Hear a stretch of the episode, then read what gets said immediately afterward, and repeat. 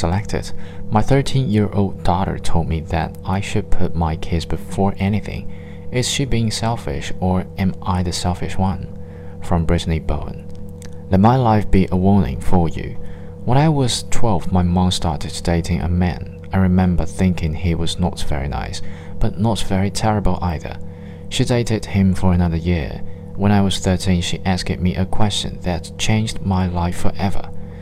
Would it be okay with you if I moved to Texas with Joe?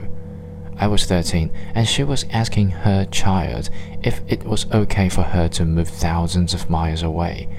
She was asking a small human if they were okay with a random man being more important to her than her own child. Because I was a naive small human of 13, all I could think of was wanting my mom to be happy. I didn't want to be selfish. I didn't want to make things harder on her. So when he asked me that question, I said, It's okay, you can go. Since then, I felt like I've lost my mother. We haven't been close. I'm 26 now, and I don't have a relationship with her at all. There might be a phone call once a month, but we never talk about anything important.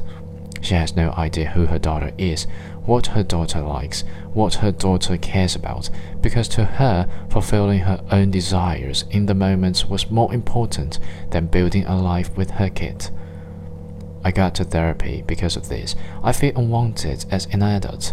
Please, for the love of good things in these words, don't be like this to your kids. Even if you are not moving anywhere, your heart can feel a thousand miles away from them, and they are still developing. It can cause lifelong damage, so please be more careful.